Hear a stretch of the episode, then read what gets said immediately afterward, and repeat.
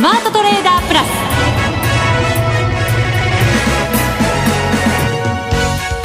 全国のリスナーの皆さんこんにちは。内田まさです。ここからの時間はザ・スマートトレーダープラスをお送りしていきます。まずはこの方々にご登場いただきましょう。国際テクニカルアナリスト福永博之さん。こんにちは。よろしくお願いします。よろしくお願いいたします。そして私の美しきライバルなんで笑うんですか？ライバルにするのかよくわかんないんですけど。まあ、そういう方仲間じゃダメなんですか？別に。美しい仲間じゃないんですか。入れてください。じゃあ仲間。今日おとなしく受け入れていこうと思います。はい、はい、花子ちゃんです。はい、こんにちは、お願いします。よろしくお願いいたします。ダービーが終わりました。はい。二人ともどうだったんですかね 今回のダービーは。まだあの私結果も何も聞いてないんですけども。今感想が二人ともうん。ちょっと困りましたねこれは皆さん。ね聞いてらっしゃる方どう思いますか？頑張れってちょっとね。ねちゃんトレードだってさ、えー、山あり谷ありだよね。そうですね。相場月もありますからね、ね、最近二人とも谷谷谷じゃないですか ちょっと。そんなことはないですよ、ね、本当に？前回二人とも山だったと思いますけど。小山でしょうでも岡ぐらいじゃないの二人と。もあれが小山。どうしたんですか福永さんいやいやもうちょっと甘やかしちゃいかんというふうにですね今リスナーの声聞こえてきました。私にでしたか、はい、降りてきました。空耳じゃないくてですか？空耳じゃないです。おじいさんにしないでください人のこと。そうですか、今日はそんなダービーの総括も行いながら番組進めていこうと思います、それでは番組進めていきましょう。この番組を盛り上げていただくのはリスナーの皆様です。プラスになるトレーダーになるために必要なテクニック心構えなど今日も身につけましょう。最後まで番組にお付き合いください。この番組はマネックス証券の提供でお送りします。さあ、それではここからは、ザ・スマートトレーダー計画、用意ドンです。このコーナーでは今日のマーケットについて福永さんに解説していただきましょう。まず日経平均株価今日は237円12銭高の15,134円75銭で終わりました。15,000円台を回復です。はい、そしてトピックス、プラス15.46ポイント、1228.36ポイント。商いもちょっと膨らみましたか？そうですね。5番に入ってからちょっと膨らんだ感じですね。うん、まあ、お昼休みの間に、あの、GPIF のなんか話が出たということで、はい。えっと、財政検証っていう話のようなんですけどね。財政検証？はい。まあ、これはあの、なんか5年に一度ですね、まあ、要はその、年金の、まあ、これからまあ支払いだとか、うん、あるいはその、今あ、いろんな人から年金を徴収してますよね。はい、で、その、まあ、徴収の割合だとかそういったものを全部見直してですね、きちんとあの、100年後まで、運用できるかどうかって、そういうのを見直すんですって。ええー、それを5年に一度やってるそうです。100年後の未来って花子ちゃん、うん、私たち想像つかないんですけどね、まあ、確実に存在してないので 何とも言えないですけどわからないですよ二人。特に花子さんはね まだ若いですからね。花子ちゃんがそれぐらいの年になる時には、はい、ものすごいねいろんな薬が開発されてそうそうそうそう。長寿当たり前みたいなね。そうです。ね。しかも今の美しさのままで。どうですか？い。やそれはわかりませんけどね。僕はそれはちょっとやっぱりうんとは言えないな。正直ですね まあ、そういうのがありましてですね、はい、あの、まあ、その中でですね、まあ、それは、あの、それなんですけども、その話が、まあ、財政検証ということなんですが、はい、まあ、その中身でですね、えー、まあ、要はこれまで債券の運用というのは大体、まあ、6割以上、債券の運用だったんですけども、うんはい、あの、なんか、まあ、変な言葉なんですが、あの、債券のえー、債券を、まあ、債券だけの運用というかですね、債券を主体とした運用を求めないというような、うん、だからそういう話がですね、えー、今日なんかまとまったものが出てくるというのが報道で伝わりまして。うん、以前から政府は、そういうふうにしなさいよっていうような掛け声はずっとかけてはきましたよね。ねはい、でこれはあの厚生労働省がまとめてるんですけどもね、はい、まあ、そのあの財政検証の中で、まあ、今お話したような債券一辺倒の運用からですね、うん、まあ、他の商品に移るのではないかと。いう期待があって、それがまあ、株式市場にこう流れてくるんじゃないかという期待から、まあ、えー、株が買われたり、あるいは、まあ、債券、あ失礼、あの、ドル円ですね、為替の方で、えー、まあ、円が、あか売られたりという、はい、まあ、要するに海外資産に行くんじゃないかということでね、円が売られたりというようなことになったと。円が売ったというよりも、まあ、ドルを買ったって言った方がいいかもしれませんけどね。はい。だから、リスク回避の流れが強まってたのが、こう、緩やかになって、リスクをこう、取りに行くような動きに、切り替わったというふうな、意味合いでしょうかね。そうですね。うん、まあ、それは、あの、もう一つ、あの、まあ、ウクライナの情勢がですね、うん、まあ、ある程度一服してきたっていうのもありますから、そのウクライナの情勢自体を見てみると、まあ、こちらは、あのね、プーチン大統領が、えー、まあ、軍事介入は最後の手段というようなことを言ってですね、うん、まあ、基本的には、えー、まあ、介入自体はなくなるだろうと。軍事介入自体なくなるだろうという見方で、まあ今のところこう落ち着いてるって感じですよね。なんか珍しく穏やかな、はい、なんか発言が伝わりましたよね。そうですね。まあそれがあって、えー、5番から、まあ最初は買い戻しだったんですけどね、午前中は。で、それがまあ午後に入って、えー、お昼休みの間にさらに円安が進んでですね、うん、まあ102円の70銭ぐらいまで行きましたかね、午前中。そうですね。はい。えっ、ー、と、5倍よりちょ直前ぐらいにキュッと為替も動いたり、先物も動いたりなんていう感じでしたけど、ねはい、そういうのもあってですね、結果的に日経平均株価も、まあ、釣られてというか、まあ、先物がね、うん、えー、連動する形で上昇して、まあ、どちらかというとなんか、仕掛けられたような、なんかそんな感じでしょうかね。特にその、お昼休み中って商いも少なかったりするので、仕掛けやすい時間帯ではありますよね。はい、そうですね。で、まあ、特にその5番スタートの時点でそれだけこう値が動くと、はい、やっぱりこう寄り付きからみんなどうなるのかなって、あの、見てるところに、えー、まあ言ってみれば餌をまくようなもんですから、みんな飛びついてくるっていうね。効果があるんですね。効果あると思いますね。買い戻しもガーッと入ってくるでしょうしね。そうですね。で、午前中やっぱり動かないっていうことで売ってた人たちの買い戻しは、やっぱり特に、えー、上昇のきっかけになったと思いますよね。で、まあそういったところでですね、結果的に、えー、まあ株式市場は、あこれ、と、2月の25日以来、はい、終値ベースで1万5000円台回復。うん、で、一時1万5200円に乗せる場面もありましたから、はい、まあそういう意味ではちょっと上げ幅縮めて終わってはいるんですけど、うん、株価的にはですね、えー、まあ、これ、日経平均株価で言うと、ちょうど昨年の年末の、まあ、高値から、うん、えっと、2月の5日、一時ほら、1万4000円割った時ありましたよね。はい、えほんのちょっとですけども、その値幅の、今日は、半値戻しを達成して終わってると。終値ではね、ちょっとね、割り込んでるんですけど、うん、ザラバ中は半値戻しを達成したという、そんな状況になってますね。半値戻しは前値戻しって言ったりしますから、ちょっと期待したいところではありますけどね。本当ですね。はい。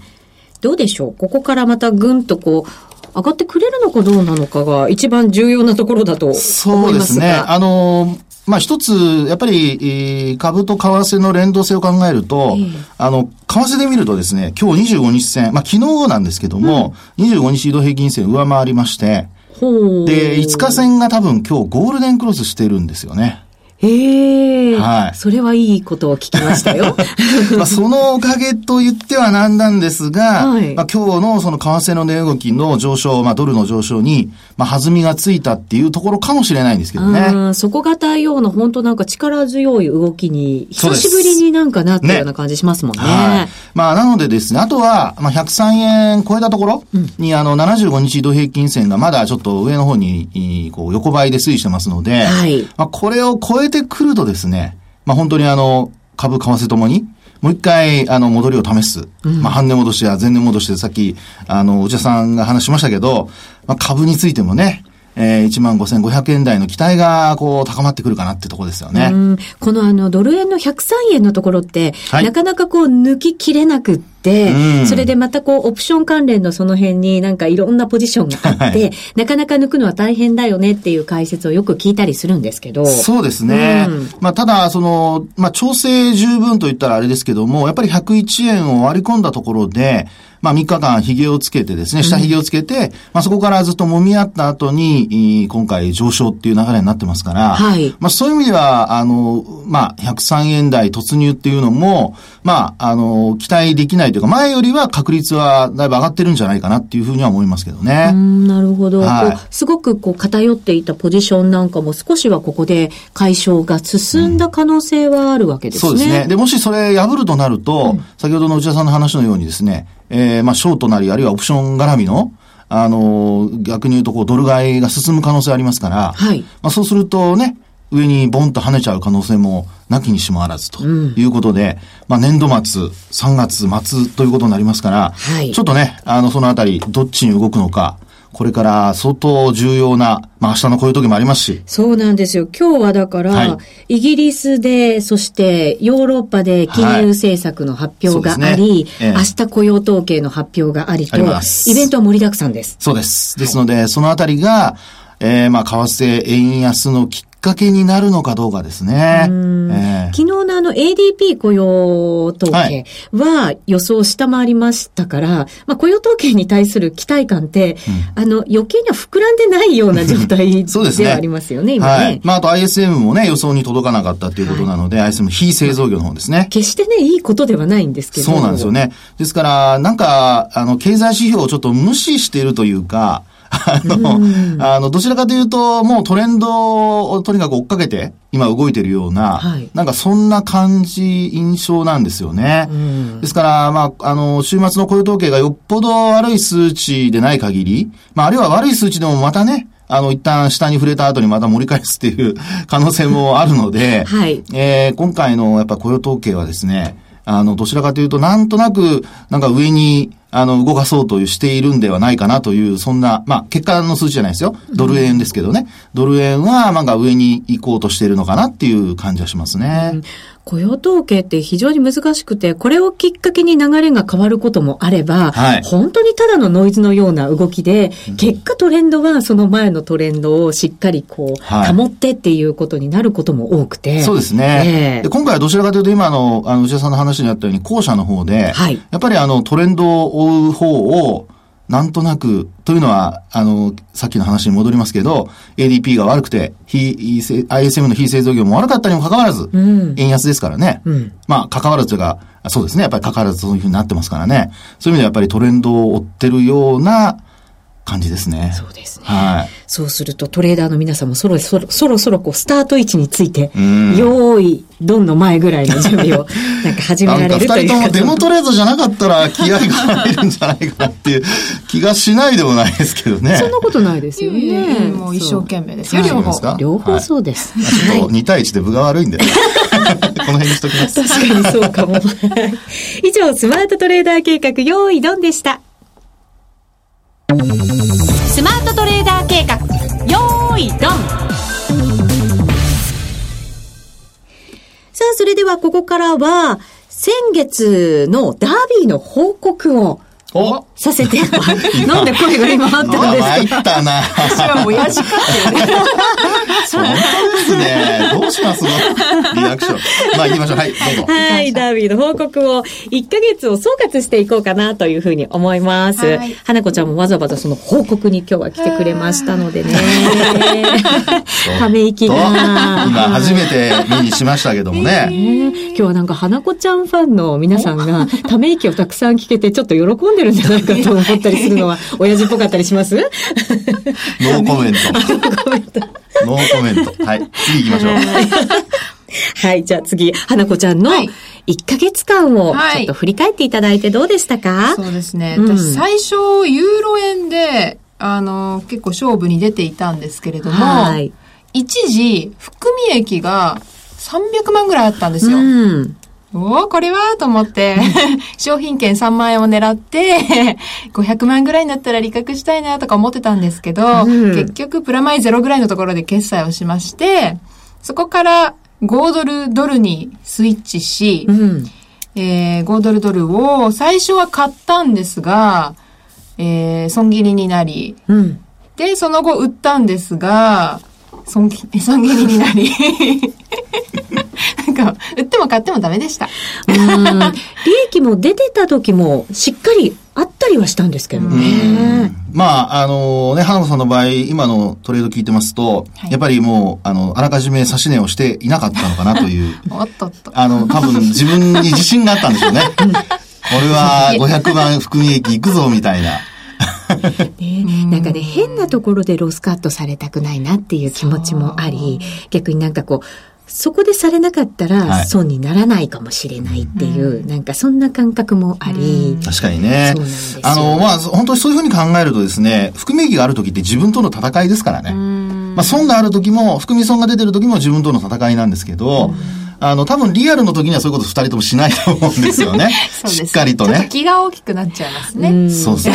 だからこそっていうね、そうですね感覚なんでしょうね。ですからね、どう、あの、そういうふうにするのであれば、やはり基本はですね、あの、まあ、花子さんが今回やったように、まあ、基本トントンで切るんでいいと思うんですよ。うん、あの、要は、あの、デモトレードと割り切って、利益をどこまで伸ばせるかをね、うん、ええー、まあ、目指すと。で、あとは、あの、そこからマイナスにならないようにだけ気をつけて、で、あと、また、あの、最大利益を目指して頑張るというね、うん、まあ、そういう、その、まあ、いや、あの、最初に始めた時の、あの、まあ、やり方というか、コンセプトというかですね、それをこう、守っていく分には、ルールを守る分には、あの、いいと思うんですよね。はい、ですから、あとは、あの、まあ、売ったり買ったりが、結果的にこう、あの、まあ、不和雷動型というとあれですけども、あの、その日その日でこう、自分の気持ちの、あの、リズムが変わることによって、えー、見方がコロコロ変わるっていうのは良くないので、まあ、今回でもその話を聞いてるとそうでもなかったのでね、うん、あの、まあ、良かったかなとは思いますけどね。はい。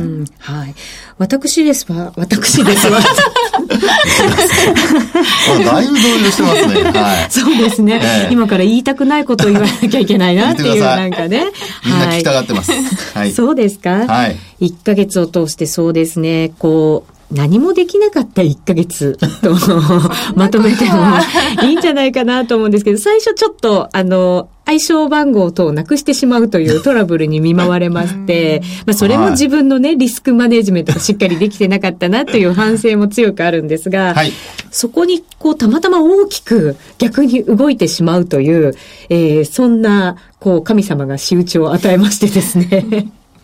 はい。で、そこからのこう、復活を願って自分でもこう、結構こまめに利確をしながらやったんですが、えー、その中でちょっとやっぱり大きな利益を取っていこうと思いまして、ちょっとポジションをパンパンにですね、はい、ユーロで私は勝負をしたんですね。二、うん、人ともあの時ユーロなんか言ってましたね。うん、一緒に持ってます、ね、そうそう、はい、動いてたんだよね、あの時ね、はい、結構。しかも下の方向に向かって結構、動きが激しかったりとかしたので。あの時言ったような気がするんだけどな。買い戻しか何か来るんじゃないのかなって。うん、そうなんですよね。そうなんですよ。それなのにこうパンパンで持ってしまって、はい、で、結果その後損切りもできず、うん、結構上に持ってかれてしまって、その買い戻しが結構また激しかったんですよね。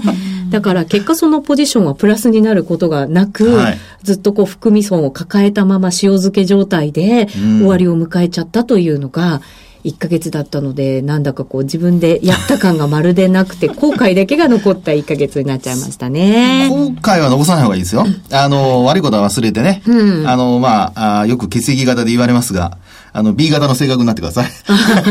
福永さんの性格ってことですね。そういうことじゃないんですけどね。あの、まあ、B 型の人には申し訳ないんですが、ね、マイペースで、はい、ということをよく言われますのでね。うん、えですから、まあ、あの、まあ、内田さんの場合ね、えー、今回はちょっと、スタートがね、あの、悪かったというので、はい、まあ、そこでちょっと、あの、つまずいたのがちょっとまずかったですかね。ねえー、次の早くダービーをやりたいですね。二人ともリベンジですか？リベンジをね、早くさせていただきたいと思ったりもしてるんですよね。リセットボタンないんですかね。ね人生とトレードはリセットができません。いやいや、そんなこと言ったら、できますよ。大丈夫、大丈夫。再チャレンジはできるんですよね。本当はね。はい、そうですね。自分次第で、はい。あの、まあ、今回ですね、えー、今までのその二人の話を聞いてますと、まあ、あの、花子さんはとりあえず自分のトレードをですね、うん、えー、まあ、追求した形が結果的にはうまく、結果は出なかったということでありますけどもね、はい、一方で内田さんの場合には、こう、出だしをちょっとつまずいちゃったということなので、やっぱり今回というか次回は、二人とも、うん、あの、そのあたりをもう一回ちょっと反省点にしてですね、はい、内田さんはやっぱりスタートダッシュを心がける。はい、これまでスタートダッシュした時って、すごくいい結果が多いですよね。そうなんですよね。ねそうですよね。逃げ切りっていう。う どうしてそういう まあまあいいんですけど、そうですね。はい。逃げ切り型でもいいですから。あとね、はい、えー、どんどん差を広げてもらってもいいのでね、はい、頑張ってほしいと思います。で、花子さんは、はい、まあ、今回はせっかく、ね、利益が出ていたので、そこの部分をもう少し、えー、利確を優先するようにしてもらうといいかなというところですね。はい。はい。さあ、それではお待たせいたしました。ここからですね、ダービーの最終結果、ランキングの発表を、実行委員長代理の福永さんからお願いしたいと思います。もうこの番組突然代理だとかなんとか言われますからね。あと名前を呼んでくれとか言われますからね。まあ、はい。えー、ではですね、これ順位、上からいっちゃいますか？はい、はい、お願いします。えー、まず10位からいきますね。うん、えー、10位の方の金額からいきます。うん、損益です。えー、491万6千円のプラスでございます。はい。はい。えー、お名前は、マッサーロさんですね。はい。おめでとうございます。おめでとうございます。はい、あとはもう、あの、順位だけいきますね。えー、9位の方がデオクレさん。そして8位の方が3時のおやつさん。可愛らしいですね。そして、えー、7位の方が、これアルファベットの1文字で E です。E さん。はい。そして6位の方がカタカナでザクザクさんですね。うん、そして5位の方がおもてなしは裏街道さん。なんかすごい名前ですね。はい。そして第4位、えー、我が輩はドン・ガバチョさん。年代がわかりますね、この人。結構年取ってるじゃないですか。なるほど。はい。そして第3位。いきますよ。はい。金額、損益金額が、えー、益金になりますが、えー、658万1000円でございます。うん。えー、お名前は、ドヒュンさんでございます。おめでとうございます。もう常連さんですね。はい。はい、そして第2位。741万2000円、プラスです。お？名前が衝撃的です。うっちから、花子ちゃんに浮気しますさんです。あれだ。浮気されちゃった。まあ、二人とも勝手にしろよと多分思ってると思いますけど、はい。そして、えー、第1位ですね。はい。この方、えー、なんとすごいですよ、今回。1708万6000円のプラスです。桁が違う。1000万超えてます。すごい。1位と2位の方の差がなんと1000万弱。二人とも頑張れば。うん。ね。詳細見たいですね。ね。ねえー、1位の方、お名前、ラジオネームがですね、この方、ひなくま屋さんですね。はい。これで多分読み方合ってると思うんですけども。うん、はい。ということで、第一の方はなんと1700万円もプラスでしたということですね。はい、おめでとうございます。おめでとうございます。そしてご参加いただきましてありがとうございました。えー、1位の方には全国共通百貨店商品券を3万円分、そして2位から10位の方にはクワカードとキットカット、そして2位から、えー、20位の方にはマネックス証券のノベルティグッズ、えー、などなどこちらをすべて、えー、プレゼントさせていただきますので、ぜひ皆さん、あの、メールでご連絡をさせていただくことになると思いますので、はい、えー、メールのチェックをお願いいたします。たします。また特別賞として、キットカットを抽選で20名様にプレゼントいたします。こちらも、えー、番組ホームページでいつもの通り、えー、発表させていただくことになると思いますので、そちらもチェックをお願いいたします。えー、次回の開催をどうぞご期待ください。世界で最もメジャーな FX 取引ツール MT4。裁量トレーダーにもシステムトレーダーにもマッチする先進の新感覚トレーディングツール。そんな MT4 を唯一使える主要ネット証券といえば、マネックス証券。マネックス証券のマネックス MT4 なら、充実の28通貨ペアと魅力的なスプレッドを提供。さらに、取引、利用手数料などすべて無料。お客様のかかるコストはスプレッドのみ。また、取引機能拡張ツール MT4i の搭載が可能で、裁量トレーダーにも最適。まずは MT4 の使い勝手を堪能してみてください。今すぐマネックス MT4 で検索。当社の口座開設、維持費は無料です。口座開設に際しては審査があります。FX は予託した証拠金額より多額の取引を行うことができるレバレッジ取引であり、取引対象である通貨の価格や金利の変動により、予託した証拠金額を上回る損失が生じる恐れがあります。お取引の前には必ず、契約締結前交付書面の内容を十分お読みになり、リスク、手数料などをご確認ください。マネックス証券株式会社、金融商品取引業者、関東財務局長、金賞第165号。さあ、それではここからは今週のミッションのコーナーをお送りいたします。ここからはですね、プレゼントのお知らせでございます。はい、えー、昨年秋にこの番組の内容をリニューアルいたしまして、花子ちゃんにも登場いた登場いただけるようになりました。はい。はい。えー、その番組からですね、リスナーの皆さんに感謝の気持ちを込めて、素敵なプレゼントをご用意いたしました。福永さんの、はい。監修された株式手帳。そうなんです。はい。はい、えー、先週、解説をいただきました。そうですね。はい。あのー、まあ、えー、と、イベントのスケジュールなんかが、はい、あの、その普通の手帳のようにカレンダーとして入ってるんですけど、はい、まあ、それに加えてですね、えー、いろいろ株式市場、あるいは、けあの、為替の取引に関連する、うん、いろんな経済指標だとか、はい、まあ、見方、それから、まあ、自分で書き込めるようになったりするんですよね。うん、なので、まあ、勉強も兼ねて、えー、まあ取引やってみたいなとか、あるいは手帳にこう自分のスケジュール書き込みながらね、トレードしたいなっていう方は、役に立つと思いますので、ぜひご覧いただければと思います。株式手帳ってなってますが、為替の方も商品の方ももちろん使っていただけますもんね。そうです。あの、全然、あの、そういう、うまあ、なんでしょうね。区別はないので。はい。はい、えー、その手帳に、福永さんにサインをしていただいて、5名様にプレゼントいたします。僕のサインでいいんですか？いいと思います、ね、みんな、まあいいや。次でしょ。何を飲み込んだんですか？いやいやいやいやいや、もう本当にもう。もう なんだかまとまってないようなので、まだあるんですよ、プレゼント。はい。ラジオ日経特製クオカードを10名様にプレゼントいたします。ぜひ皆さん、どしどしご応募ください。はい、えっ、と、番組ホームページにですね、もう応募フォームを、えっ、と、リンクしましたので、ぜひ皆さんそちらからご応募いただきたいと思います。えっ、と、応募フォームはこちらというふうになっています。緑のお申し込みというボタンがありますので、こちらをクリックしていただくと応募フォームにつながります。はい、必ずですね、番組の感想をお書き添えいただきたいと思います。いますはい。花子ちゃんにもっと出てほしいとかね。ぜひぜひ。はい。そんな希望がありましたら検討させていただきたいと思いますので。二、はい、人に甘いと言ってくださってもいいですよ、リスナーの皆さん。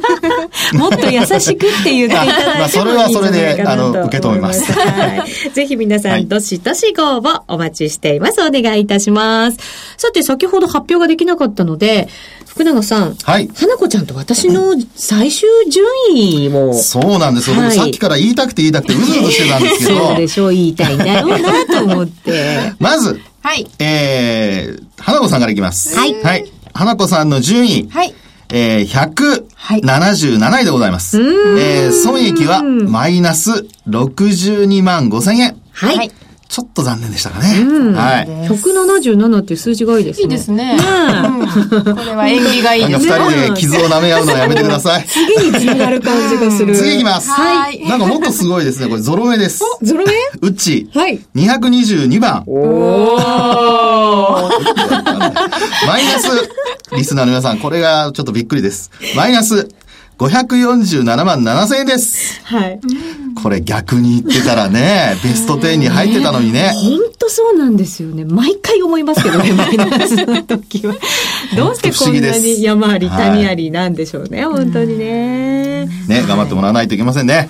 はい。はい。頑張りたいと思います。はい、えー、ぜひですね、次のダービーにも皆さんにご参加をいただきたいなというふうに思っております。さて、そろそろ番組もお別れの時間が近づいてきました。ダービーを終えて、ここからのマーケットですけれども、はい、イベントがありますので、それを超えた後に、トレンドがちょっとこう強くなってくる可能性も福永さんありますね。そうですね。まあ、為替にしてはやっぱり103円を超えていかないと、はい、まあ、そこで終値も安定しないとですね、うん、やっぱりその後の動きっていうのはやっぱ限定的になるでしょうから、うん、まあ、為替が103円を超えること、それからあと日経平均株価もやっぱり1万5000円台乗せて、はい、えー、1万5500円を超えることでしょうかね。まあ、そのあたりが、これからあの両市場の、えー、マーケットを見ていく上で重要なポイントになるんじゃないかと思います。花子ちゃんどうやって攻めよう、はい、ここからのトレンド。は、うん、トレンドが出たらついてきます。おリアルトレードで。本当素直が一番。私もついてきます。トレンドが出たらその方向に。はい。ぜひ皆さんもトレード頑張っていただきたいと思います。ここまでのお相手は福永博之と花子と内田まさみでお送りしました。それでは皆さんまた来週この番組はマネックス証券の提供でお送りしました。